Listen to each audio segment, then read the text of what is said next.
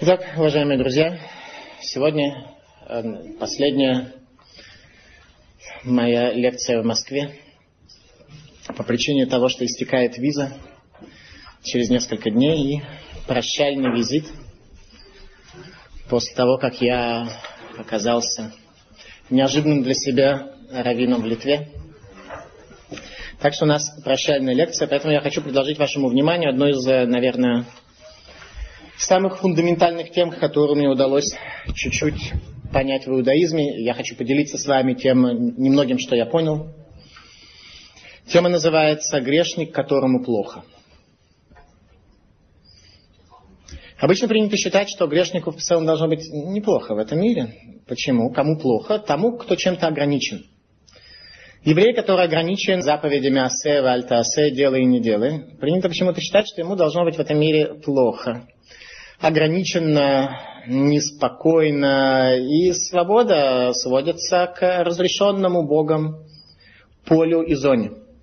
В то время как нечестивец, наверное, должно быть не все нормально в жизни, все, что хочет, делает, видит, что жизнь не работает, меняет, как хочет полная свобода. И люди обычно всегда боролись за свободу, никогда не слышал, чтобы люди боролись за порабощение. Поэтому, когда человеку свободно. Обычно свобода сочетается с гражданскими правами, с тем стремлением, к чему стремились люди. Никогда не слышал, что люди боролись за то, чтобы стать порабощенными, а вот за свободу всегда люди боролись. Поэтому возникла иллюзия о том, что человеку не свободному плохо. Так вот я хочу прочесть лекцию о том, что на самом деле плохо грешнику. Для этого воспользуемся мы некоторыми материалами. Пророк Исаия пророк Ишаяху, Ишаяху Ганави. Рашаим киям ниграш, кигашкет ло яхоль, вегаршегу мима врефиш ватит. Нечестивцы, как море бушующее, ибо молчать они не могут, и изрыгают воды его, испражнение и ил, э, глину. Говорит пророк Ишаяху. Нечестивцам почему-то плохо в этом мире. Они не могут быть в покое, они постоянно бушуют. Внутри у них что-то не работает. Жизнь нечестивцам, так утверждает пророк Ишаяху, далеко не все нечестивцы с этим согласятся. Но мы увидим в дальнейшем, что несогласие порой э, совершенно не свидетельствует о том, что это неправильно. Мы увидим в процессе лекции, что имел в виду пророк Ишаяху. Кирашкет ло юхаль не могут они находиться в состоянии покоя, все время что-то у них сопровождается ощущением того, что жизнь их не работает. Вейгершеху мима врефишватит. И воды их изрыгают испражнения и глину. Раша дает объяснение на этот стих, говоря, что грешник поднимает волны своего высокомерия. Грешник не может быть в спокойствии. Садик, о нем сказано в перке а вот о том, что ему хорошо молчание. Не нашел я ничего лучшего, чем молчание. Так говорит один из больших людей. Нечестивец не может молчать. У него есть какая-то внутренняя глубинная проблема, которая заставляет его выплескивать свое высокомерие и постоянно находиться в состоянии шторма. Значит, нехорошо. Когда человеку хорошо, он может быть вполне спокоен. Когда он волнуется, то значит, что-то не работает. Трактат Талмуда Сота говорит, в море есть много воды. Однако легкий ветер колышет это море, колеблет это море и приводит к шторму. И уж тем более человек, в котором мало крови. Любой легкий ветер нечестивца колышет. Полное отсутствие самодостаточности. Всегда вынужденная реакция на окружающую действительность. Так что он является машиной, так что любое возбуждение, известно, если иметь хороший компьютер, известно, как на него будет воздействовать. Всегда на него воздействует. И он всегда колышется четко, как машина, у которой заданы параметры. Море штормит, говорит трактат Сота. Мидраш Танхума говорит, что грешник не пребывает в спокойствии даже один час. Никогда нет спокойствия. Всегда внешняя жизнь оказывает на него влияние, которое его колышет.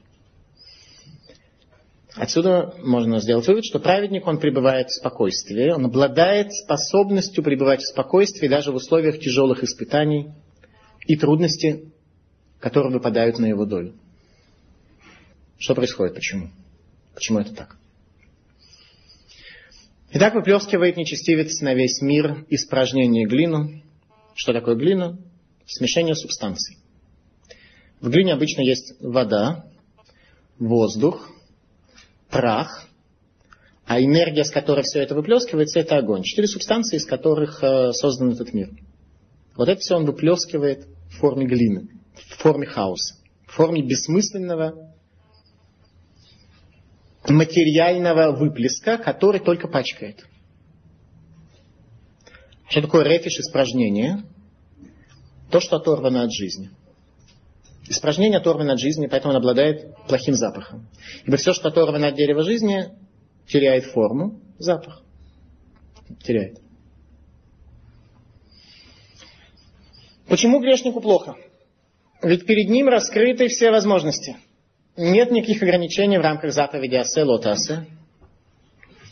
В его руках сделать себя счастливым, в его руках привести себя к любым формам достижений и результатов. На самом деле обычно задается вопрос слегка другой.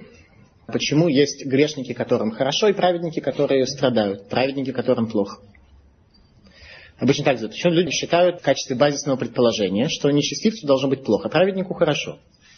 Что на самом деле совершенно не так, потому что никому не было обещано, что за праведность в этом мире положен Ганеден в этом мире. Было обещано, что будет Ганеден в будущем мире. То, что будет Ганеден в этом мире, никто не обещал такого. И никто не сказал, что за нарушение заповедей и за грешность в этом мире положено наказание. Такого никто тоже не говорил. Наказание в будущем мире. Тем не менее, вопрос такой задается, вопрос очень уместный. Ибо сказано, что Мушарабейну, который постиг 49 ворот мудрости, не постиг 50-й, задал вопрос Богу, почему нечестивцам хорошо, а праведникам плохо. Это был 50-й врата мудрости, куда Мушарабейну не смог войти. Тем не менее, на этот вопрос есть много ответов в рамках 49 ворот мудрости. Мушарабейну не знал некую тонкость, которая находится действительно в 50-х воротах. Почему? Почему что? Машара, почему нечестивцы пребывают в успехе и у них хорошо, а праведники иногда страдают? Почему такой расклад божественного влияния наблюдается в этом мире? Есть много разных ответов на этот вопрос в рамках 49 ворот. В частности, один из вопросов такой, что если нечестивцам будет плохо, то человек лишается свободы выбора. Если человек съел кусок свинины, сразу у него язва образовалась. А если нарушил шаббат, сразу попадает дорожно-транспортное происшествие. То тогда люди невольно поймут о том, что Бог это объективная реальность, данная нам в ощущении, не зависящая от нашего сознания. И э, люди будут лишены свободы выбора, поймут, что вот в таком мире мы живем, хоть не понимаем, но вынуждены соблюдать заповеди, потому что результат крайне плачевный. Э, есть другое объяснение. О том, что объяснение, которое приводит Раби Машехайм Луцату в книге Дат Вунот, где говорится о том, что на самом деле Бог относится к человеку по принципу награды и наказания. За все доброе мы получаем награду, за все злое мы получаем наказание. Все это в будущем мире, и то, и другое. Но в этом мире мы получаем аванс. Поэтому есть люди, у которых аванс больше, есть люди, у которых аванс меньше. Есть такая весовая функция, которая называется мозаль. Есть люди, у которых мозаль хороший, они просто здесь больше получают награду. Есть люди, у которых мозаль похуже, они получают мозали меньше. И поэтому порой люди считают, что если у него с мозалем трудно, значит он такой Богом забытый, Богом покинутый. Нет, имеется в виду, что Бог смотрит на этого человека и видит, что он для осуществления своей задачи в этом мире нуждается в меньшем количестве энергии, в меньшем количестве подарков. Он и так справится со своей ситуацией. Даже в состоянии отсутствия богатства и, не дай бог, отсутствия здоровья, человек и так может исполнить свою задачу. Поэтому отсутствие мозали ни в коем случае не свидетельствует о том, что человек Богом забыт. Ровно как и наличие мозали не свидетельствует о том, что у человека в духовном смысле все в порядке.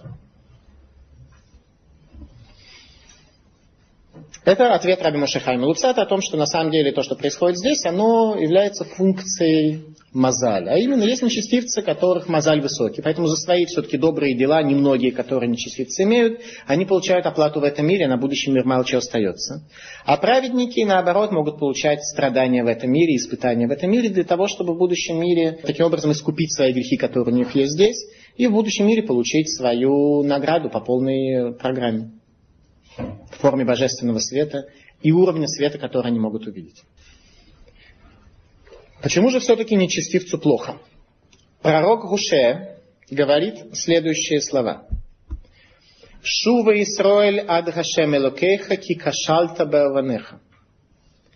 Вернись, Израиль, к Богу твоему, ибо ты образовалось у тебя преткновение, ты споткнулся и упал в результате грехов твоих. Пророк Рушея утверждает о том, что жизнь нечестивого человека не сулит ему никаких радостей в жизни. Это приводит его к состоянию тупика. Тупика, который он может, безусловно, каким-то образом пытаться украсить своими развлечениями и своими радостями, которые он пытается себе осветить то свое темное состояние в этом тупике. Тем не менее, это состояние тупика, который человек немножко пытается бороться против этого. Грех приводит к тупику. Это утверждение про Кахуше. Причем э, он, он ничего никого не убеждает. Он просто говорит, Шува Израиль, вернись, Израиль, ад Рашем Элакеха. Да, до самого Бога вернись, кикашальта бабанеха, ибо грехи твои приводят тебя к споткновению и к тупику. Что это такое? Глубинное ощущение того, что жизнь не работает. Глубинное ощущение, что жизнь не работает. Причем это ощущение может быть у людей бедных, у людей среднего достатка и у людей очень богатых. Ощущение того, что жизнь не работает, это понятие не социальное, не зависит от социального благосостояния. Как то психологи давным-давно уже определили, что самые бедные и больные люди процентном смысле не менее несчастные, чем самые богатые и здоровые. Так это было определено во время психологических, э, социологических исследований, которые были проведены в Америке. То есть богатство к счастью не ведет. Но это отдельная тема. Споткнулся и упал. Глубокое ощущение того, что жизнь не работает. Это главная проблема, с которой сталкиваются нечестивцы. На самом деле понятно почему. У нас есть великая душа, которая стремится к великому. Если мы энергию нашей души бросаем на весьма упрощенные задачи, Душа не удовлетворяется этим. Душа не удовлетворяется. Глубинное ощущение того, что то, куда ты направляешь твою энергию, к счастью, тебя не ведет. Это и есть состояние тупика. Это кто мы, если душа не удовлетворяется? А кто мы? Который... С кем мы идентифицируем себя, это тема отдельной лекции. Можно прослушать ее относительно... Как раз э, есть лекция «Путь к счастью», где достаточно подробно описывается модель психологии человека, которая дается в наших книгах. И там э, есть ответ на вопрос. Вопрос очень хороший, но он, э, так сказать, отдельный. Это тема для отдельной лекции просто. Важно, что мы и душа это разные. Нет, нет. Мы это то, с чем мы идентифицируемся. С какой из духовных структур многомерных мы идентифицируем себя, свою я. Пророк Амос, Амос Анави, дает нам корень понимания проблемы. Он говорит так. Состояние, в котором, место, в котором находится себя нечестивец, говорит пророк Амос, это бикат авен. Здесь на иврите два слова. Авон и авен. Авон, который пишется с айном, означает грех. А авен, который пишется с алифом, означает бессмысленное, тщетное, неудовлетворяющее. Так вот, главная проблема того, что нечестивец свою энергию сводит к тому, что называется бекат авен, долина суеты. Бессмысленно. Почему так происходит? Продолжает пророк Амос и говорит, потому что плешь на каждой голове. Почему женщины покрывают волосы, а мужчины, наоборот, не бреют бороды? Волосы в Кабале, в тайном еврейском учении, означают передачу, символизируют, означают передачу энергии. Женская энергия должна быть сведена внутрь своего дома. Жена кли, сосуд, чтобы построить свой дом. Поэтому ее волосы покрыты. Мужчины, наоборот, не покрывают волосы. Мы отращиваем бороды, не держим их в мешках при этом.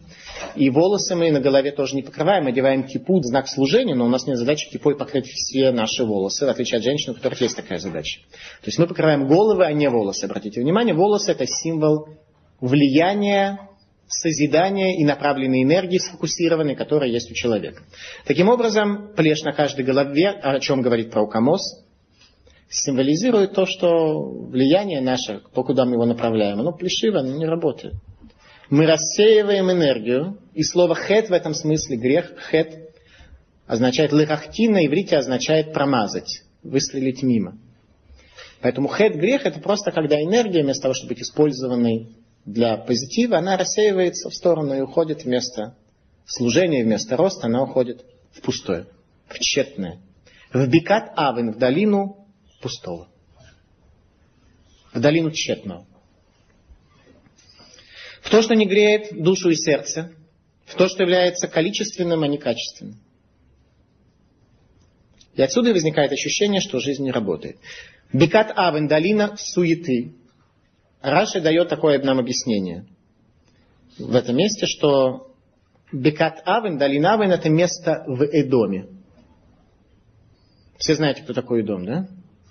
А? Исав брат Якова, а Идом это та западная цивилизация, в которой мы живем сегодня. Так вот, Бекат Авен, долина суеты, это место в Идоме. С теми задачами, которые западная цивилизация ставит перед собой, а именно экономическое процветание, плюс развитие эго в рамках самореализации. Вот это тщетное, которое приводит к рассеиванию энергии. Такая задача, которую человек себе ставит. Душу и сердце не греет, отсюда возникает ощущение того, что жизнь не работает.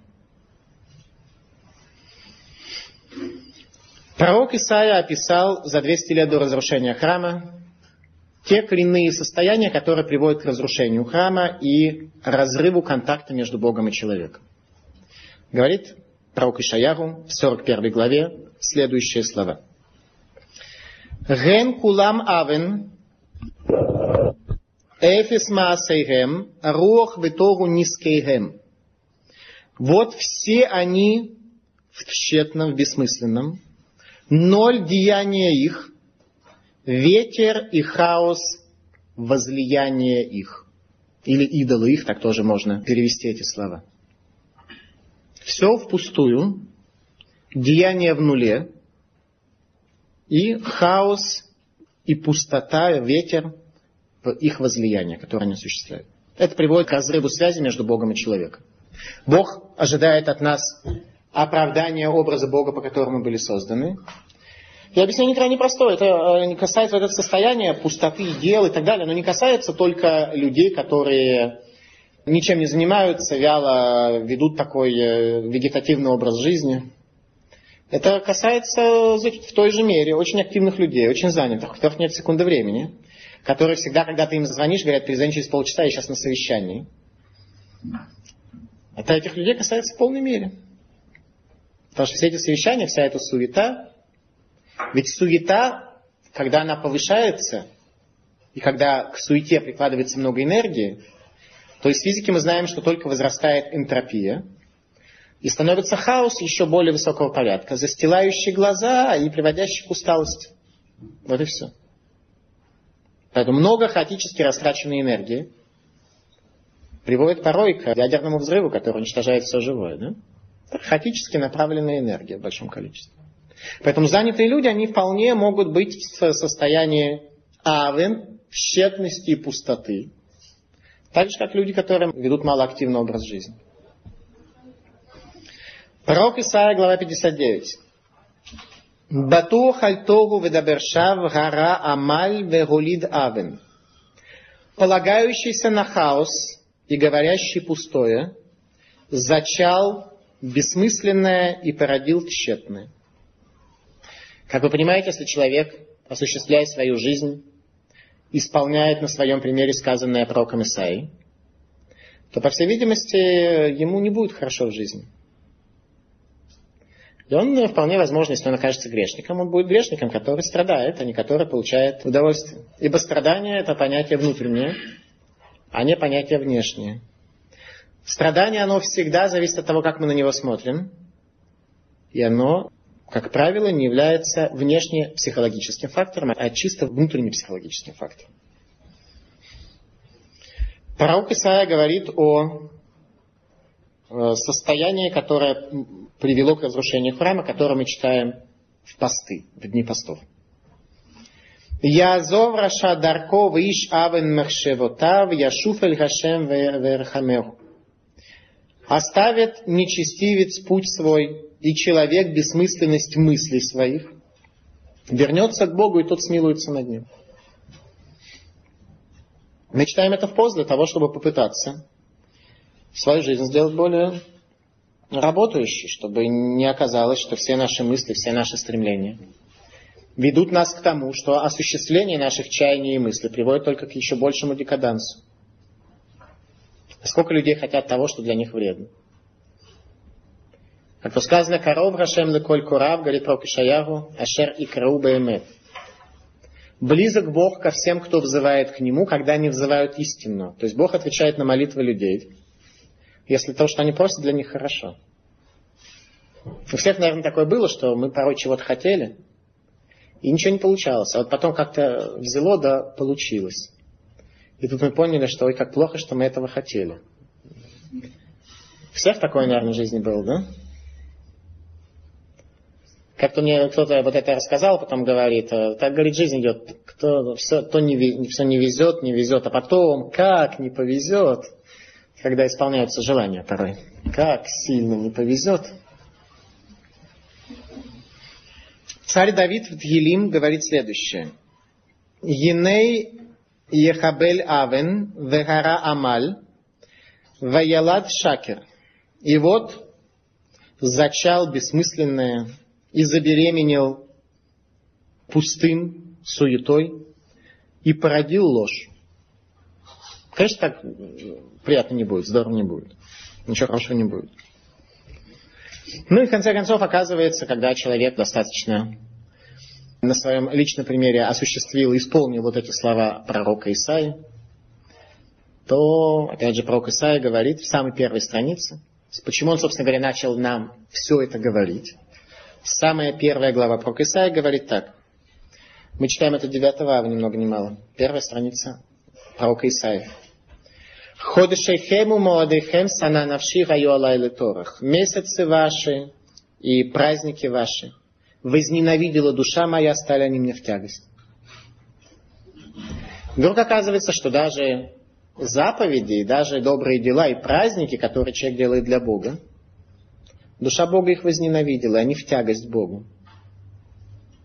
А уж что говорить о грехах, которые делает человек? А уж что говорить о его будничной жизни?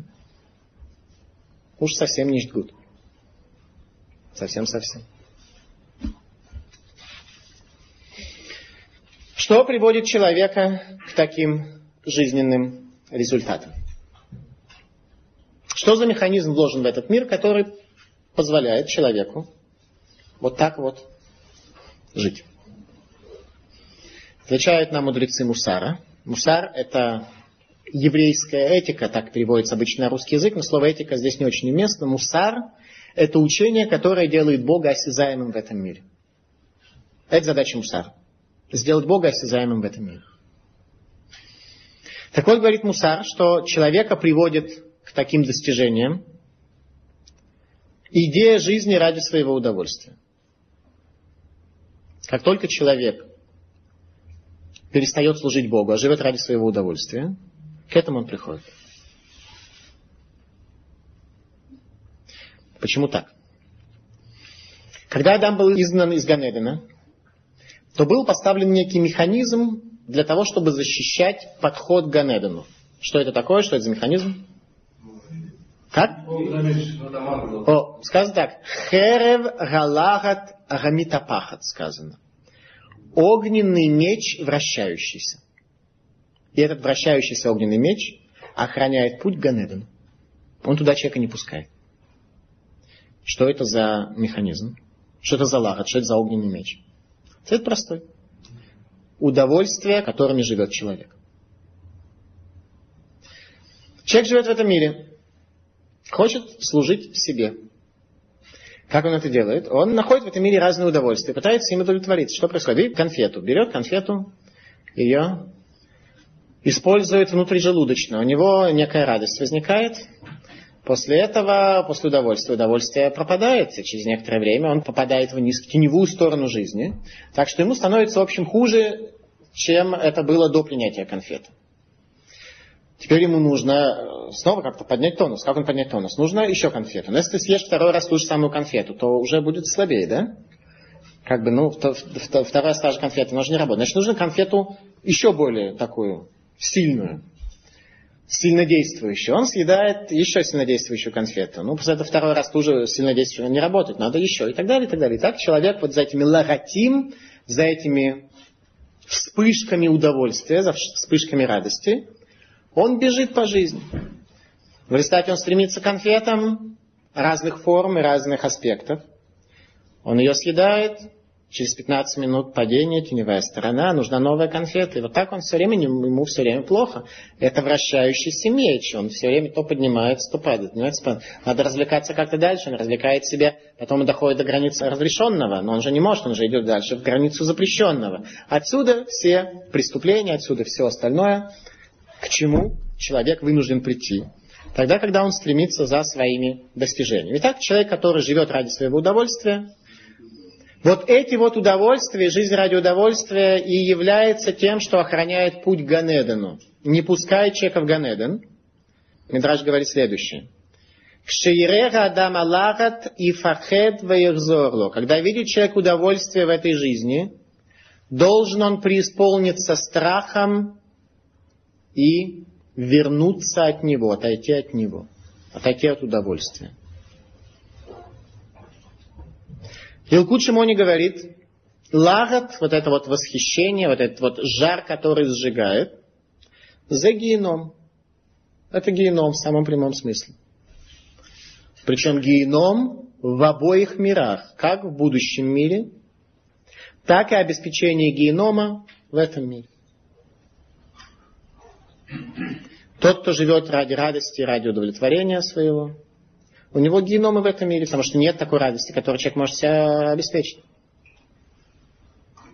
У человека есть полмиллиона, хочет миллион, есть миллион, хочет два, есть э, э, Volkswagen, он хочет BMW, есть BMW, он хочет Mercedes. Есть Mercedes, ему уже сложно что-то хотеть, но в всяком случае, так сказать, переходит на какие-то другие модели и так далее. Все что-то хочет. И все время у соседа все лучше, а у него все хуже. И вот так вот он создал себе геном в этом мире. Это, а, как бы говорится, прямо, что из края его души находится геном? Или это как бы аллегорично? Ну, что его я, его состояние я в этом мире страдает. Это грешник, которому плохо. Он не получает всех тех логотим, всех тех вспышек радости, которых он хочет. Талмуд приводит нам следующий рассказ, следующее повествование, которое говорит нам раба Барбархана. Видел я Гурмис Барлилит, который бежал по стене дворца. Рядом с ним скакал всадник и не мог его догнать. Встретились ему два животных и расположились на двух восковых мостах через реку. И он прыгал с одного на другой, и два бокала в руках его, и переливал он вино из одного в другой, и не пролилась ни одна капля на землю. В тот день поднялось небо и опустились пропасти, пока не услышали во дворце царства и не казнили его. Вот вам Мидраш из Талмуда, в котором каждый элемент имеет глубочайшее-глубочайшее значение. Давайте пытаемся понять, как этот мидраж мы можем раскрыть. Что это за два восковых моста, куда прыгал человек, переливал вино? Почему всадник не мог его догнать? Почему он так быстро бежал? Ну, для начала, гурмис барлилит. Гурмис – это некое понимание того человека, который видит мир в разделенном состоянии. Гурмис и агурмис в еврейской философии означают аспект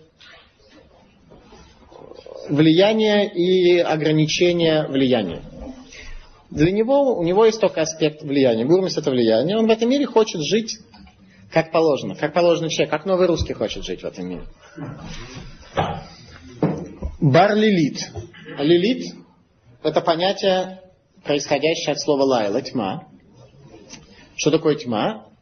Тьма – это, мы знаем с физики понятие черных дыр.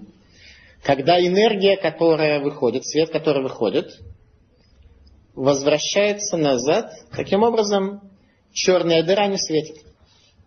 Праведник, он светит, он греет, он передает влияние, он отдает свои силы, свое здоровье, свою энергию, свои деньги. Нечестивец он темный, и любое действие, которое он делает, он делает его только с тем, чтобы к нему вернулось еще больше. Поэтому он не светит, он темный, это видно. Так вот, такой гурмис Барлили, тот, кто задумает только о себе, сын тьмы, бежит по стене дворца. Стена дворца – символ той сферы жизни, в которой живет человек. И он бежит так, что не может догнать его праведник, который скачет на лошади. Символ лошади в иудаизме, лошадь в иудаизме как будет, э, на иврите как будет? Суз, да. Если вы обратили внимание, шестимерно все. Самых это 60, вав это 6, самых 60. Шестимерность нашего мира, трехмерное вклидовое пространство в две стороны, это лошадь. Праведник, который скачет на лошади, это человек, который обуздал в себе шестимерность и стремление к материальному, который воцарился над ним, и он служит Творцу, живет ради седьмого измерения. Ради шаббата, ради духовности. Так вот, он со всей своей энергией не может догнать того человека, который работает на себя. Который служит себе. Не может его догнать, потому что себе служить у человека, человек может больше мобилизовать себя, находится больше жизненных сил, чтобы служить себе, нежели чем даже праведник, который служит Богу. Он не может его догнать. Встретились ему два животных и расположились на двух восковых мостах через реку. Через реку жизни. Восковые мосты, которые не очень надежны. И он прыгал от одного другого, от одного животного к другому. Что это за животные? Одно из них это животное начало в человеке. Это тава, плотские радости. Выпить, закусить. Второе это слава. Это состояние я человек, стремление к славе, стремление к эго. И оказывалось, что этот человек, живя над рекой жизни, прыгал от одного состояния к другому. Все, что он делал в жизни, вино, которое является символом самого возвышенного материи, все, что он делал в своей жизни, был только переход от одного стремления к плотским удовольствиям, к переходу к другому, к переходу в другое состояние, к, э, состоянию славы, самореализации, достижениям, карьере и прочее. Так что ни одна капля вина не пролилась. Это идея черной дыры. Ни одна капля энергии не уходит к людям. В тот день поднялось небо и опустились пропасти, пока не услышали во дворце царства и не казнили его. Что происходит? Когда люди, если, не дай бог, люди живут такими принципами, такими идеями, поднимается небо, опускается пропасть. Только что мы с вами читали недельную главу Берешит. В Пашат Берешит написано, что наш мир был создан в темной пропасти. А Дух Бога веет над водами. Так вот, если оказывается, что мы служим Богу, поднимаемся к Нему, обращаем к Нему наши лица, то этот Дух Бога через верхние воды спускается вниз, пропасть освещается, увлажняется, получает жизнь. Темная пропасть. Там появляется свет, вода и жизнь. Если мы отворачиваемся от Бога и служим себе, то небо поднимается, пропасти углубляются. И наступает состояние тьма, пока не казнили его, пока, наконец, мир не прекращает свое существование. Это мидраж, который в Талмуде нам привел Раба Барбархан. Вот образ человека. Нечестивец, который живет для себя, для своей шкуры. Бар Лилит, сын ночи, который транслирует в этот мир только тьму, которому в этом мире плохо, жизнь не работает. Бог от него отвернулся, брахи нет. А он только переходит от одного животного к другому. От животного, который хочет иметь славу, к животному, который хочет иметь телесное удовольствие. Вот вся любовь, как говорят. Небо отделяется от земли, и все проекции жизнедеятельности такого человека остаются Бауламазе в этом мире и уходят в могилу вместе с его смертью. Такой человек никакую проекцию не отложил на Уламаба, на будущий мир. Поэтому будущего мира у него нет по определению. Чтобы иметь будущий мир, нужен туда своими деяниями в этом мире иметь намерение отложить туда неопределенную проекцию своей деятельности. Тот, кто этого не сделал, не сделал. Процесс отрыва человека от божественной действительности подробно описывает пророк Ирмияру во второй главе. Как оказалось, что человек получил возможность оторваться от божественной действительности после Синайского откровения, после исхода из Египта, когда Бог был виден и был знанием перед каждым человеком.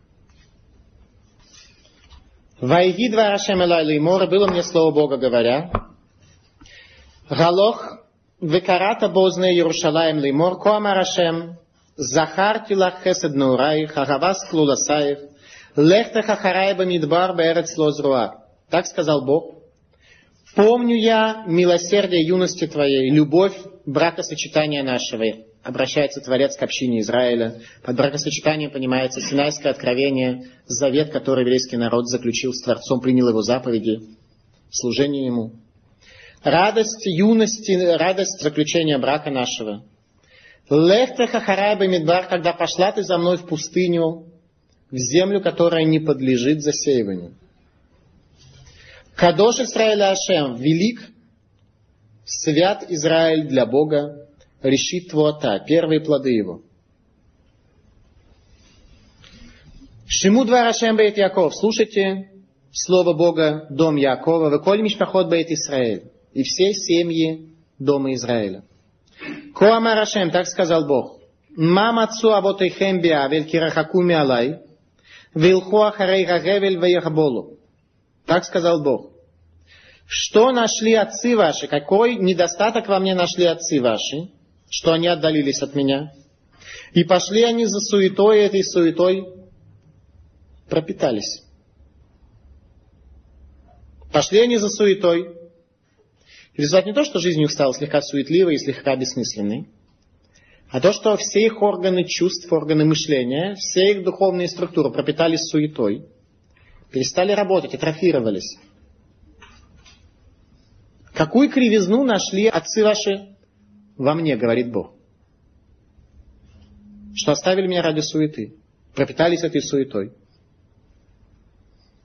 Разве есть в Торе какие-то заповеди, которых нужно было стесняться? Я э, много лет изучая Тору, не столкнулся ни разу с какой-то заповедью, по поводу которой должен был стесняться. Меня люди спрашивали, а что вот, э, как же у вас в иудаизме такая заповедь есть? Я Никогда не было такого, чтобы я, мне нужно было стесняться и объяснять. Ну, понимаете, конечно, с одной стороны так, но с другой стороны, я не нашел в Торе ничего, почему нужно было бы стесняться. Не нашел ни одной кривой заповеди, которую Бог дал бы нам.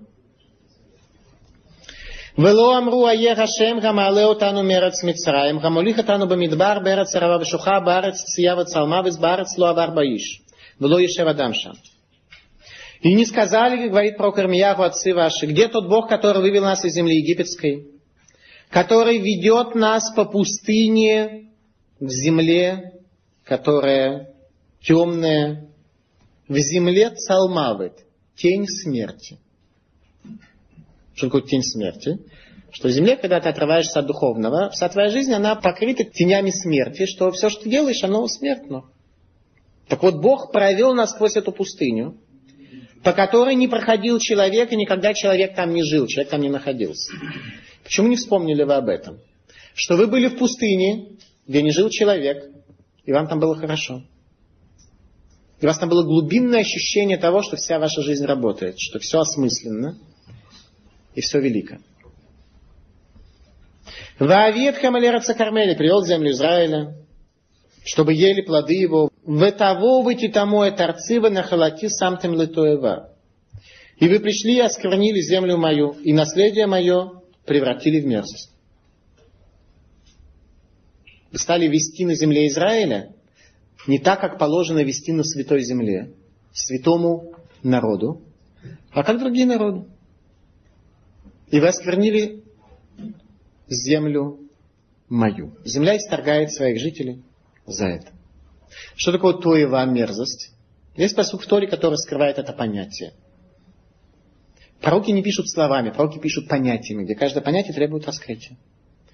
Что такое туева, что такое мерзость? Просто ругательское слово? Или слово, имеющее негативную какую-то нагрузку? Нет. Есть посуд, который определяет это понятие. Аль тави туева эль торбейтеха вагаита херем камору.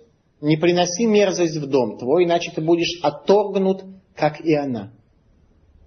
Мерзость это то, что оторвано от божественного, божественного благословения, от связи с Богом. Не приноси мерзость, запрещенные элементы в свой дом. Иначе ты будешь оторгнут в такой же мере. Жизнь не будет работать, браха не будет. Ты будешь делать дело, Творец не даст тебе света. Твое дело не будет иметь успеха. Это понятие мерзости. Мерзость это состояние жизни, когда Бог разрывает с тобой связь. И ты это чувствуешь. И ты от этого страдаешь. И грешник от этого страдает. Что брахи нет. Делай действие, свет не спускается. Или спускается в такой мере, что происходит несчастный случай. Когда слишком много брахи спускается в один момент, это молния, которая не освещает, а сжигает. Продолжает пророк Ирмиягу. А Куаним Луамру Аерашем, Куаним не говорили, где Бог. В Этовсе Тора, те, кто держались за Тору, Лоядуни, не знали они меня. Вегароим Пашуби, пастыри совершали преступное по отношению ко мне. Веганавим Небубы Баали, пророки пророчествовали языческим. В Ахарей Лоявилу Галаху. И когда это им не помогло, то они ушли. Лахен одаривет хем неумашем ведбнебнехем арив. Обратите внимание на эту фразу. Поэтому буду я ссориться с вами, говорит Бог, и с сыновьями сыновей буду я вас ссориться. Это откровение, о котором говорит пророк Ирмия. Вот уже ради этой строчки стоило нам сегодня собраться здесь. Бог говорит, что я буду с вами ссориться. Я не оставлю нечестивца в его нечестивости, я буду ссориться с ним, я буду устраивать ему так, что каждый раз, когда нечестивец будет полагаться на новые формы хаоса, и будет стараться возводить все новых идолов. Каждый раз, когда он сделает торжественное открытие идола, спустится огонь брахи, огонь благословения, спустится с неба и пожрет этого идола, будет пожар. Я буду ссориться с вами. Когда вы будете свою энергию бросать на идолов и на разные роды задач, которые вы сами для себя ставите, это не будет работать. Жизнь не будет работать. Будет плохо. Грешнику будет плохо. Смотрите, как это здорово на самом деле. Это означает, что Бог о нас заботится, Он на нас не поставил. Крест, говорят, не поставил. Да? Маген Давид на нас Он не поставил. Он будет ссориться с нами. Он будет пытаться сделать так в нашей жизни, чтобы испытаниями и трудностями и наказаниями будет он нас э, возвращать в стизу. При этом Тора раскрывает, как это будет выглядеть. А именно сказано в книге Дворим, как отец наказывает сына своего, так же я буду наказывать вас. Отец наказывает своего сына, во-первых, милосердно, во-вторых, в целях воспитания, и в-третьих, чтобы вся цель наказания не месть, а забота о нем. Исправление. Забота о нем. Бог о нас заботится даже в условиях испытаний, очень тяжелых испытаний. Когда мы это, если мы это понимаем, если мы это сможем лыгафним, если мы сможем эту информацию положить глубоко на сердце себе, жить в мире будет намного легче. Тогда в испытании мы будем видеть не тяжелое бремя, от которого мы не будем знать, что делать, и мы спрашивать, а как же, вот второй вроде как более грешный, а живет хорошо. Вот я праведник и страдаю. Человек тогда поймет, что это сделано ради него, это сделано для его блага. Но об этом легко говорить, а лыгафним, положить это в глубину своего сердца, намного-намного сложнее.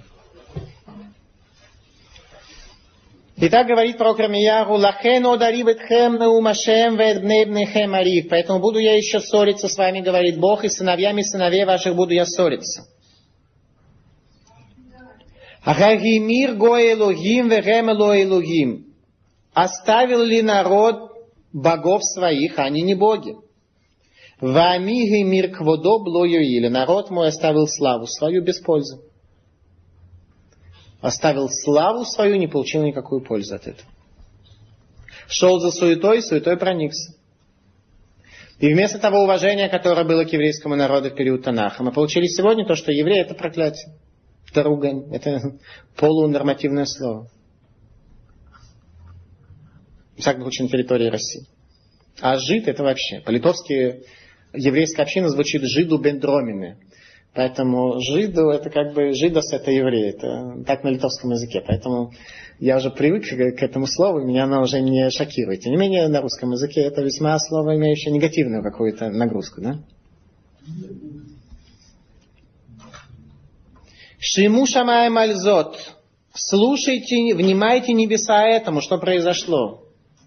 Киштайм раот асаими. Два зла сделал ты со мной. Оти азву макор маим хаим лахцов лахем берот берот нишбарим ашер ло халумаем. Меня оставили источник воды живой, чтобы выкапывать все колодцы, колодцы, которые ломаются и не держат в себе воду. Человеку нужна энергия. Можно присоединиться, сблизиться с источником воды живой с Богом. Но это сложно. А вдруг не окажусь достойным, а вдруг Бог отвернется, а вдруг... Поэтому людям легче выкопать какие-то ямы такие, чтобы туда энергию собирать, воду собирать, чтобы банковский счет такой, чтобы он распухал, распухал, приносил проценты к процентам, чтобы так от Бога оторваться и самому себе обеспечить. Так вот, выкапываете вы себе эти колодцы, но колодцы ломаются, трескаются, и воду они не держат, ничего не работает, говорит Бог. И меня оставили, что вы получили? От источника отошли, начали колодцы себе выкапывать. Слушайте небеса об этом, говорит пророк Ирмияу. Что люди сделали?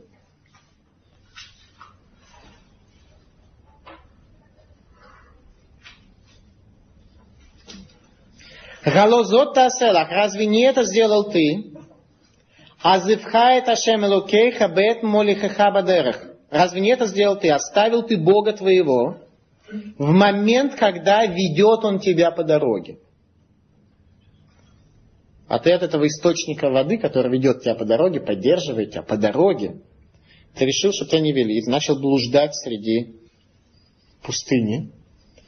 И выкапывать все колодцы с деньгами, чтобы там деньги были. А деньги сквозь трещины уходят. А много трещин есть в мире. И на адвоката можно потратиться. И на зубного врача. Много есть трещин, которые у человека существуют. Так, чтобы туда деньги вытекали. Ой, как много. Так описывает пророк Ирмияру процесс отрыва человека от божественной действительности. Так это произошло, начиная от исхода из Египта до времени разрушения храма, которое и описывает этими словами пророк Ирмияр. В результате этого храм был разрушен. Книга Дворим говорит нам следующее. Когда ситуация доходит до катастрофы,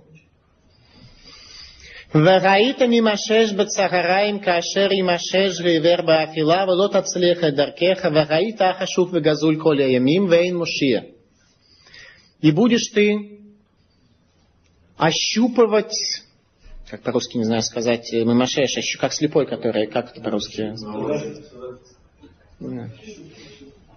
Ощупывать, находится ощупывать бацараем в полдень, как слепой ощупывает дорогу в темноте, и не будет успеха в пути твоем. И будешь только ворован и ограблен все дни, и нет спасающего. Это состояние, когда оторвался совсем, когда в долине бессмысленного, Бекат Авен, о котором предупреждал пророк Ишаяру за 200 лет до этого, ты настолько фундаментально погрузился в эту долину бессмысленного, долину тщетного, что ты начинаешь уже как слепой ощупывать все, и среди дня, среди полудня, Вейн Муши, нет спасителя. Выраю хаеха тлуим леха минеге попахатта лайла вейом вело тамин бехаеха. И будет жизнь твоя висеть перед тобой, и будешь бояться ночью и днем, и не будешь верить в жизнь твою. Книга Дворим, глава 28. Ты увидишь, что, вне зависимости от того, много ты имеешь или мало, как ты защищен, какая у тебя страховка, какие у тебя адвокаты, Ты будешь, вдруг у тебя возникнет ощущение, потому что жизнь твоя ничего не стоит. Ты будешь бояться днем и ночью. И не перестанешь верить в жизнь твою. Это состояние перед катастрофой, которое описывает текст Тора. Потом те, которые говорят, что где же катастрофа в Торе, как такое могло быть, они просто не читали 28 главу. Кто хочет ответить на вопрос о катастрофе, прочитайте книгу Дворим, 28 глава. И 32 тоже, и 30 тоже. Тора открывает нам тайну отношения Бога к грешнику. Тора раскрывает нам тайну того, как Бог относится к грешнику. Книга Дворим, глава 7.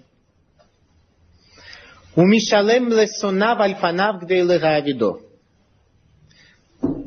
И плачу я, ненавидящий меня, пред лицом моим, чтобы уничтожить его. А именно, речь идет о полном грешнике. Полный грешник в этом мире от Бога получает все. Все, что хочет. Ему хорошо. Полный грешник – это грешник, который не страдает.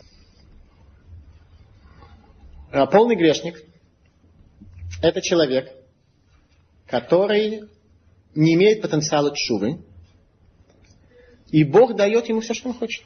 За все его добро, которое этот грешник, ну, каждый грешник все-таки что-то хорошее сделал. У него полный мозаль. Его аванс – это равен полной зарплате. Он все получает в этом мире. На будущем мире ничего не остается. Все, что ему положено, он получает в этом мире. Ему хорошо.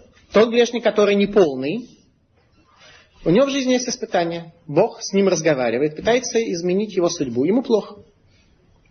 Грешник с потенциалом изменения, с потенциалом праведности, ему в жизни плохо.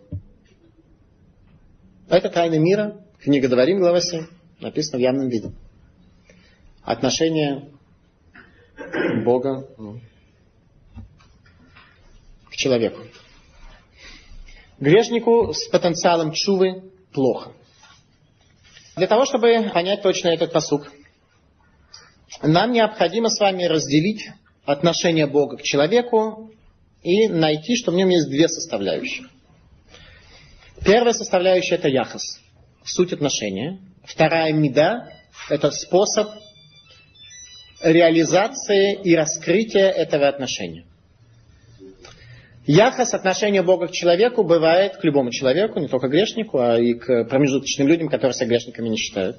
Да, вся эта лекция, это очень важно иметь в виду. Она не касается каких-то таких злобных грешников, которые на завтрак съедают жареного ребенка, на обед совершают прелюбодеяние, а на ужин групповое убийство. Не, не об этих людях идет речь.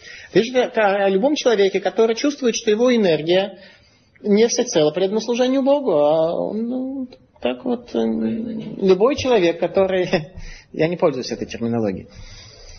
У нас, а, у, мы, лито, мы литваки, литовские евреи, у нас совершенно другая терминология, совершенно другие понятийные аспекты, и мы эти понятия даем совершенно другие границы, совершенно, совершенно другой подход. У нас с хасидизмом нет ничего общего. Ничего. Так вот, э, два аспекта. У хасидизма и у литваков Тара одна.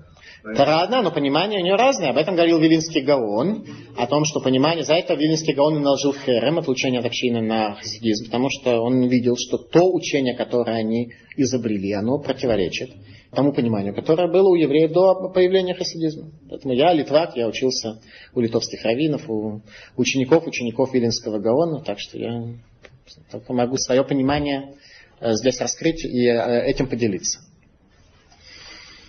Итак, еще раз. Два аспекта. Первый – это суть отношения Бога к человеку. Второй – способ проявления. Суть отношения бывает только два. Кирва или гисталкут. Близость или отреченность и отделение. Отдаление. Отделение и отдаление вместе. Это процесс или состояние? То есть, это отношение. Ну, все равно это приближение и отдаление, или это есть состояние? Близость, это состояние. Близость или отвлеченность, отрешенность. Меда, способ проявления, это как раз вот движение, это как раз вот э, векторная единица. Бог может любить человека и посылать ему тяжелые испытания, для того, чтобы тот стал еще лучше. Может ненавидеть, но давать все, что ему необходимо, и так далее. Два типа отношений. А медот, проявление сути отношений, бесконечное количество. Отношений два типа. Близость или отдаленность. Проявление бесконечное количество. Разных конфигураций. Поэтому некоторые люди могут считать, что они любимцы Бога. Все, что захочет, тут же получает. Все, что ему нужно, Бог ему тут же дает. На самом деле суть, наоборот, отрыв, полное отречение. И бросает, как собаки бросают кость, также нечестивцу Бог бросает котлету. Человек может считать, что он страдает, и что его жизнь не работает, что он бессмысленный, а Бог улыбается его поступкам. Бог улыбается его деяниям. Причем, чем тяжелее исполнить заповедь, тем в глазах Бога это лучше. Об этом говорит царь Давид, они выявьен и галилу шмеха. Бедный и нуждающийся восхвалят имя Твое. Когда человек в богатстве, в спокойствии, соблюдает шаббат, когда в магазине все продукты кошерные и так далее, это одно дело. Когда человек в условиях Восточной Европы, опять же не в столице Восточной Европы, называемой Москва, в каком-нибудь отдельно взятом Урюпинске, соблюдает шаббат и кашрут и так далее, то понятно, что тут есть больше Богу чем улыбаться. И это имеет больше вес. Я не, не призываю сейчас всех э, покинуть Москву и в Урюпинск э, быстренько на шаббат съездить. Это не моя задача. У нас нет задачи помещать себя в более тяжелые условия. Наоборот, мы должны поместить себя в такие условия, где нам легче будет соблюдать заповеди, где нам будет легче расти и находиться в обществе тех людей, которые смогут повлиять нас и привести нас к духовному росту. Поэтому ни в коем случае в Урюпинск мы разъезжаться после этой лекции не будем. Нет ее цель и нет то, что я хотел сказать. Но речь идет о том, что когда у человека человека есть трудности, то это не означает, что Бог от него оторвался. Те шаббаты, которые я провел в тюрьме, когда я на половину хлеба, который в сутки давали, читал кидуш, я не поменяю ни на какие самые дорогие шаббаты, которые самые лучшие пищи, которые в лучших гостиницах, которые я могу, могу получить. Я знаю, что Бог этому кидушу улыбался. А такой обычный вялый э, кидуш, который все произносят на бокал, пусть даже очень хорошего вина, это... Итак, не всегда испытания свидетельствуют о отдаленности Бога от человека. И не всегда благополучие свидетельствует о том, что человек является любимцем Бога. Об этом сказано очень интересно мы произносим в молитве Лиха Рашем Гагдула Гагвура Гатиферет Веранецах Верагот. И тебе Бог Гдула, величие, то есть хесед, передача влияния в этот мир, влияния созидающего, которое привело человека к существованию. Вагвура и ограничение это влияние свойства суда. Ватиферет красота, являющаяся результатом этих двух конфигураций. Ванецах веарот. И вечность и слава. Дословно такой перевод.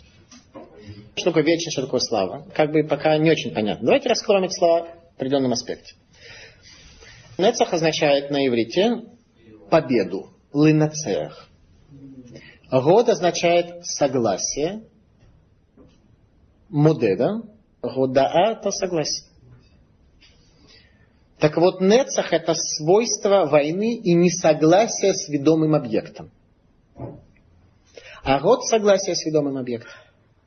Несогласие с ведомым объектом это близость. Обычно мы не согласны с тем, кто нас волнует.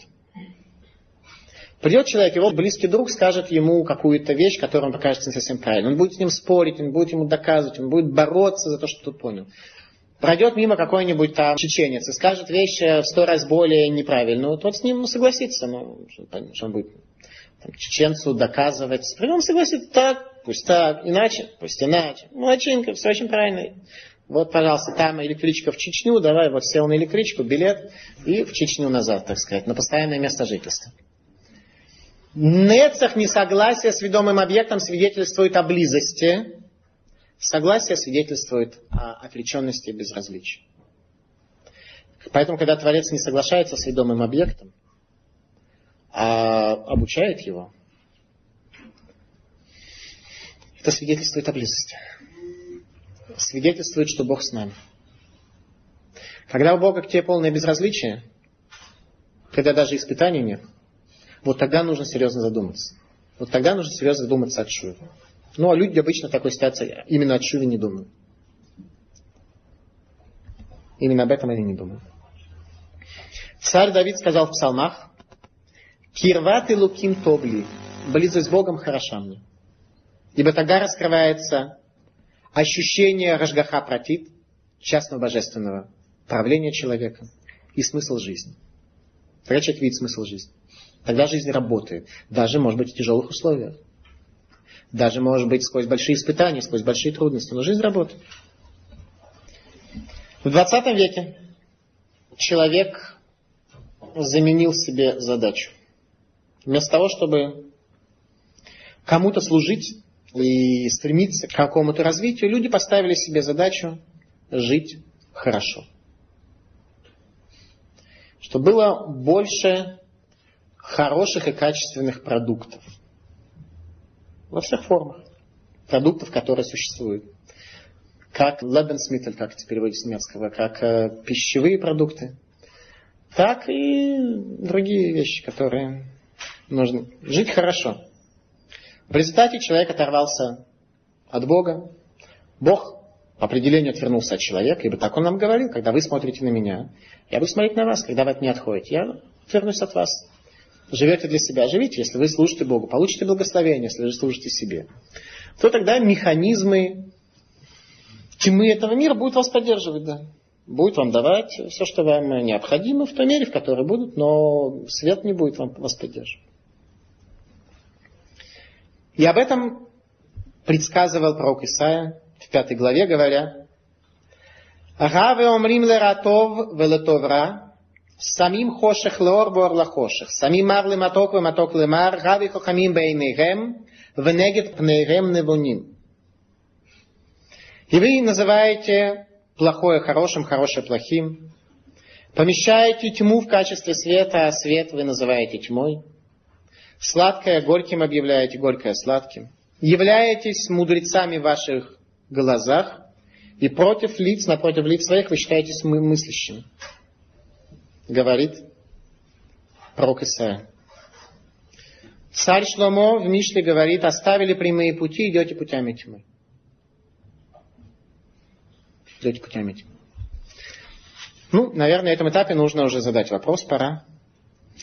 Как же выйти из этого тупика, который называется Бекат Авен, долина бессмысленного? Вот последние цитаты говорят о том, что люди искренне считают, что они идут путем света, но система координат у них повернулась. Да. Поэтому э, первый вопрос, э, как можно иметь повернутую систему координат и перед, при этом опять ее развернуть. По-моему, вот так вот человеку самому это невозможно. Нет, конечно, надо учиться, без учебы не получится, однозначно. По поводу перевернутой системы координат, один раз у меня была очень интересная беседа с одним очень э, неглупым человеком, прям скажем, очень умным, который сказал так, слышал я, э, господин Равин, о том, что есть такое высказывание, что если у тебя есть какой-то вопрос, у Равина есть какой-то вопрос, он не знает, как поступить, то спроси невежу, и то, как он тебе скажет, поступи обратно. Прям противоположный будет правильное решение.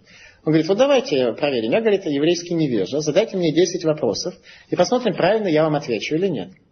Я сказал, давайте проведем задачу, причем максимально упрощенную для вас. Я задам вам вопрос из трактата Бавакама, который занимается вопросом имущественных э, разборок, которые более-менее в законах народов мира одинаковые.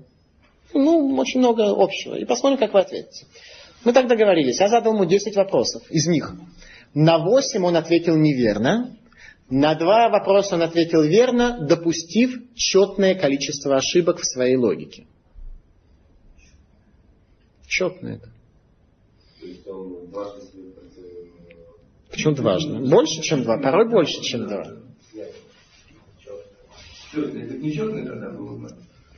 Тогда было бы иначе.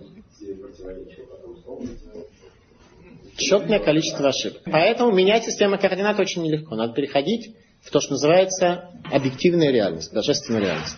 Есть здесь в библиотеке э, моя кассета с лекцией Тора «Объективная реальность», поэтому желающие могут ее прослушать, равно как и другие лекции. Как выйти из этого тупика? Как менять систему координат? Хорошо, мне очень понравилось ваше определение. Давайте так зададим вопрос. Как менять систему координат? Для начала есть совет Виленского Гаона. Совет Виленского Гаона такой. Лагитарер мицело шелягуф. Очиститься от тени тела.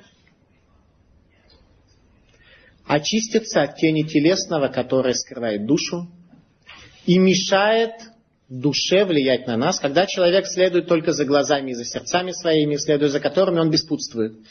Распутствует, как сказано в молитве. Шма Исраэль. Лагитарер мецело шелягуф. Чтобы лагатим, вот эти удовольствия маленькие, впечатленки свои, меньше были тем центральным механизмом, который на тебя влияет. Тело любит центральные механизмы. Вот эти вот впечатленки. Как же менять систему координат? Мне очень понравилось мне ваше определение, особенно в дальнейшем. Сейчас вы, увидите, почему. В фантастике. Я таких слов э, сам не придумал. Так, это вы мне сказали, замечательно. Спроси невежду, тебе скажут. В действительности у нас вложен большой помощник в этой работе. Называется этот помощник ливанские кедры. Вот ливанские кедры это то, что и выстраивает нашу систему координат. Задаете вопрос, почему есть ливанские кедры, а может быть э, российский дуб тоже поможет?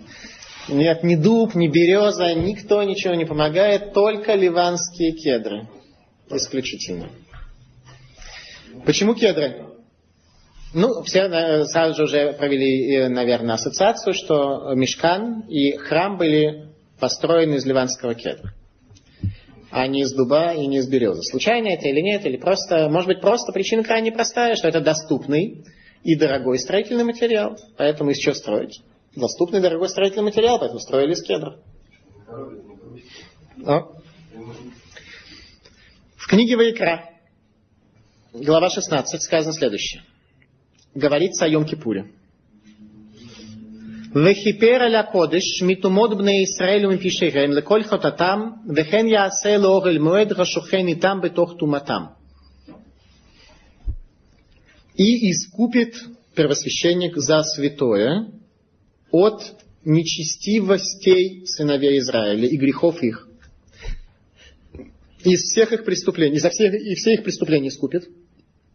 И так будет сделано с шатром собрания, Охель Моэд, пребывающий с ними внутри нечистоты их. Это фраза, которая актуальна на все поколения. Когда храм существовал, даже после разрушения, что храм пребывает среди нас настолько, что Талмуд говорит, что все доски кедра, которые гоим народы мира растащили, после прихода Машииха все вернутся. Что имеется в виду? Вот эти бревна, которые были там две тысячи лет тому назад, они там как-то их археологи где-то там выкопают их там в Вавилоне или в Риме или еще где-то, и вот эти доски вернутся, что имеется в виду, что вернутся кедры. Они, как, как они вернутся? Именно вот эти дрова сгнило все уже давным-давно. В прямом смысле. Какие кедры от Иерусалимского храма вернутся? Сейчас попробуем раскрыть с вами эту концепцию. Для начала, когда я должен вам э, раскрыть тайну, когда вы изучаете Танах, вы должны понять, что Танах пишется не словами, а понятиями. Я почти нигде в Танахе не встречал, что был написан словами, понятиями. Поэтому каждое слово нужно увидеть в нем аспект понятий, а в Торе 70 лиц. Поэтому понятия многомерны. Поэтому есть над чем работать. Есть, есть над чем работать. И так сказано следующее сказано Эцей Шитим Умдим, то, из чего строился храм, извиняюсь, скиния завета в пустыне. Эцей Шитим Умдим, деревья Шитим – это один из видов кедра, из которых был Эц Шита, из него был построен э, мешкан и храм.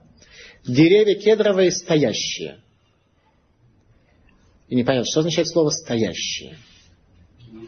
Скажи, что храм был облицован там тем самым деревом, или что построили и сделали, значит, стоящий. Как бы вот эти стены, там вот эта облицовка, я не знаю, облицовка стены, она стоящая или, ну, это облицовка стены, значит, стоящая. Что имеется в виду под этим? Интересно. Так вот этим вопросом занимается Талмуд. И говорит так. Эцейши тимумдим, деревья стоящие, это фраза истории. Что имеется в виду? Шема Томар, может быть, ты скажешь, Авада Сивра Батель Сикуям, что после разрушения храма в условиях изгнания еврейского народа, может быть, ты скажешь, что пропала надежда у них, закончились э, надежды их. Талмуд Лумар об этом сказано в Торе. Эцей шитим умдим. Деревья кедр стоящие. Леолам велоалмеоламим. Навсегда и во веки веков. Вот те самые цей шитим, деревья кедра, из которого построен храм, они стоят навсегда и во веки веков. Это система координат, которая стоит. Вот поэтому мне понравилось то, что вы сказали. Это система координат, которая стоит навсегда. Ее надо только увидеть. Как увидеть, мы сейчас будем говорить. Тут нет ничего пустого. Ничего пустого. Сейчас будет в высшей степени конкретика. Зачем кедрам стоять? Как они осуществляют свое координирование нашего видения мира? Мидраш Раба. Много творений создал Бог и спрятал. То есть многие вещи были созданы в этом мире, и после создания были спрятаны. Афаразим гаю амурим гиганес. Также и кедры должны были быть спрятаны из этого мира. Мидраш Раба говорит, что по какой-то причине кедры, созданные в этом мире, должны были быть спрятаны. Кедрам не место в этом мире. В этом мире вообще кедров быть не должно. Это не я сказал, сказал Мидраш Раба. Кедры должны быть спрятаны в этом мире. Дуб, пожалуйста, сколько хочешь. Береза тоже. Кедра нет. Не должно быть. Велони гнезу мишум квода кодыш баругу. И не были они спрятаны только по причине славы, раскрытия славы Всевышнего благословлен он. Кедр обладает способностью раскрытия славы Бога. Это единственная причина, почему они не были спрятаны. Как они раскрывают? Как они предназначены для дома Бога и для раскрытия Его славы? Ну, для начала зададим э, простой вопрос. Где евреи построили переносную скинию? Географически. Где? Где это не вопрос в каком году? В каком году это вопрос когда на русском языке? В пустыне Синай. В пустыне Синай растут кедры? Не растут, да. Откуда они взяли? В Египте кедры не растут. Кедры растут в Ливане. Это даже понятие такое. Ливанский кедр, правда? Объяснение крайне простое. Яков Авину перед спуском в Египет сказал своим сыновьям, посадите кедры. Посадите, спускаясь в Египет, в пустыне посадите кедры. Чтобы, возвращаясь, вам было из чего храм построить. Это Талмуд. А теперь обратите внимание, что происходит. Понимаете, когда мы читали повествование о том, как евреи спускались в Египет, ну, люди так думали, ну да, спустились, там голодно было. Ну, потом так сложилось, вышли. Да они, спускаясь в Египет, кедры сажали. Посмотрите, что происходит вообще. Кедры сажали, спускаясь в Египет. Да у них совершенно другая картина мира была, чем наша рабоче-крестьянская попытка понять этой истории. Не кедры сажали. Как мы говорили с вами, кедр это шита. Есть семь видов кедра. Основное название кедра это аразим. И тем не менее, храм был построен из э, кедра, который называется шита. Что такое на иврите шита? Как? Далим Шитим, да. Это, я не хотел об этом говорить, но это правильно. Шита – это позиция.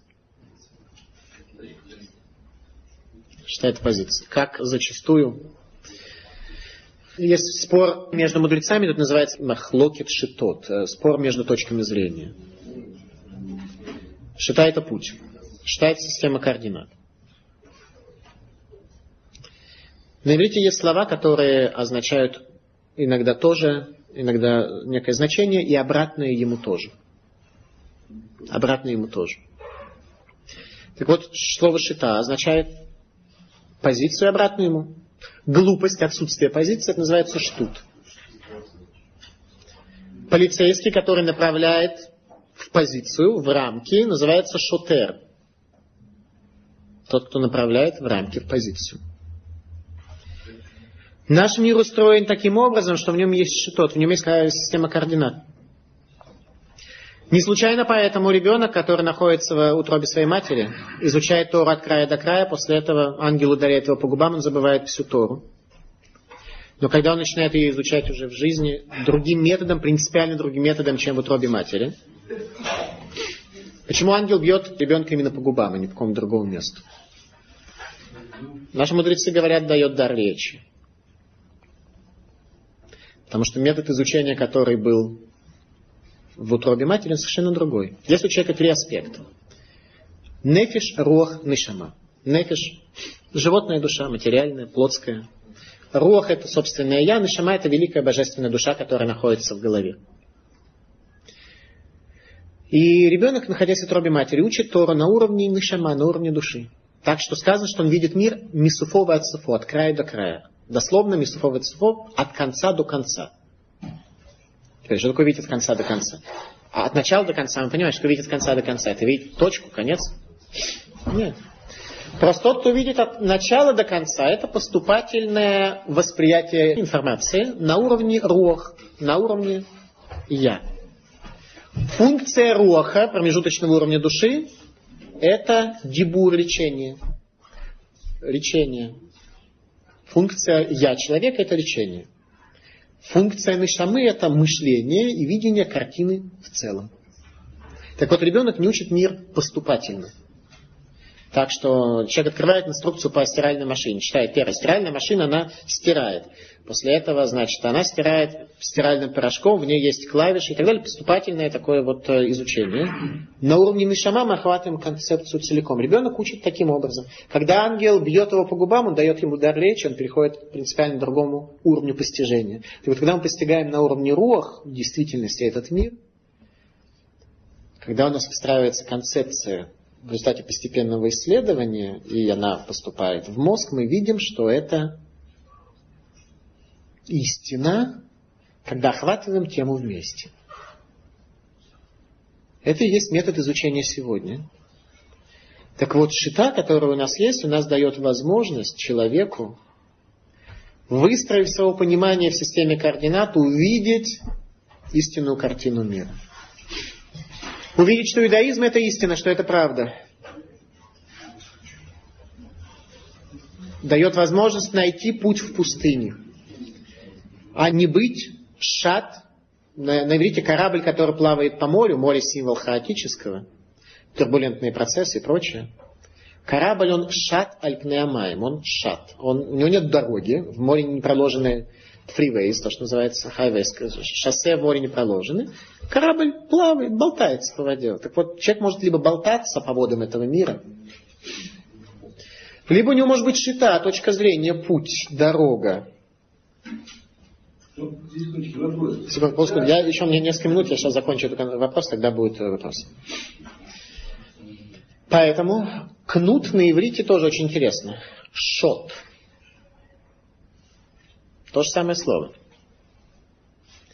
Если человеку плоховато, трудновато самому шиту в этом мире найти, истину найти в этом мире, то Бог и кнутой пользует тоже, чтобы помочь ему не болтаться по водам и по хаотическому этого мира, а для того, чтобы он э, дорогу вернулся и нашел, нашел ее.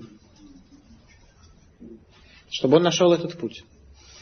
И об этом и говорит пророк Исаия, Первая фраза, которую мы начали. Сейчас посмотрите, насколько не случайно я с этого начал нашу лекцию. Рашаим кеям ниграш, кирашкет ло юхаль вейгаршеру мимав рефишватит. Нечестивцы, как море бушует. Кирашкет ло юхаль, ибо молчать они не могут. У них душа стонет и ноет жизнь не работает, и Бог исполняет посук «Воодеривет хэм и имбней бней хэм арив». Еще буду я с вами ссориться, и сыновьями сыновей ваших я буду ссориться. Ашкет Луихаль не может молчать. Его любой ветер, который в этом мире появляется, его мутит, болтает и штормит. Ваигаршегу мима брефишватит. Что выбрасывают его воды? Тит. Смешивание четырех материальных концепций. Сами тайна хаоса. Четыре концепции, из которых создан мир, смешанный вместе. Варефиш. Испражнение. То, что оторвано от жизни. С этого мы начали нашу лекцию, с этой фразы пророка Ишаяху. Ницавим говорит пророк Ишаяху. Леман цион ло ихаше, у леман Ярушалаем ло ишкод, ад яце много цитка, вы еще атаки лапид и в ар.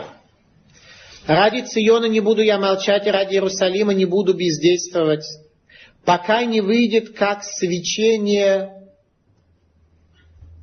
праведность твоя, и спасение твое, спасение Иерусалима, келапида и вар, как факел будет гореть. Бог обещает нам, что не будет молчать. Будет нечестивец осуществлять воцарение у себя, спустится огонь с неба, воцарение, воцаря, воцарять идола, будет огонь с неба, этот, этого идола сожжет. Не буду я молчать ради Циона и ради Иерусалима, пока праведность твоя не появится как свечение, пока ты не черной дырой станешь, а пока ты светиться не начнешь. И тогда спасение мое загорится как факел. Это тайна отношение Бога к человеку в состоянии кирва, в состоянии близости. Мы заканчиваем лекцию словами пророка Ишаяру, глава 42. Коамар Гаэль Хашем Буреа Шамаем Венотегем Рука Гарец ВЦЦ Нотем Нишама Ламале Врух Легулхимба. Так сказал Бог, создавший небо и помещающий землю, и созданных на ней, дающий душу народу и дух тем, кто идет по земле. Они Гашем Каратиха Бецедек. Я Бог, позвал я тебя в милосердие. Ваихазек Баятха, я поддерживаю руку твою. Вейт царха и создал тебя. Вейт нехал и бритам луаргуим. Я создал тебя для завета народа, для того, чтобы были вы светом для народов. Ливкоя хайнаем в рот, чтобы открыть глаза слепцов, лейгоцими мозги расира, вывести из uh, тюрьмы uh, арестованного, мибейткела ешвейхоших, и из темницы сидящих во тьме. Они Гашем вешми векводи леахер, я Бог, имя мое и слава мое, леахер лойтен, другому я не дам. Другим богам, которым вы пытаетесь приписать имя мое и славу мою, я не дам.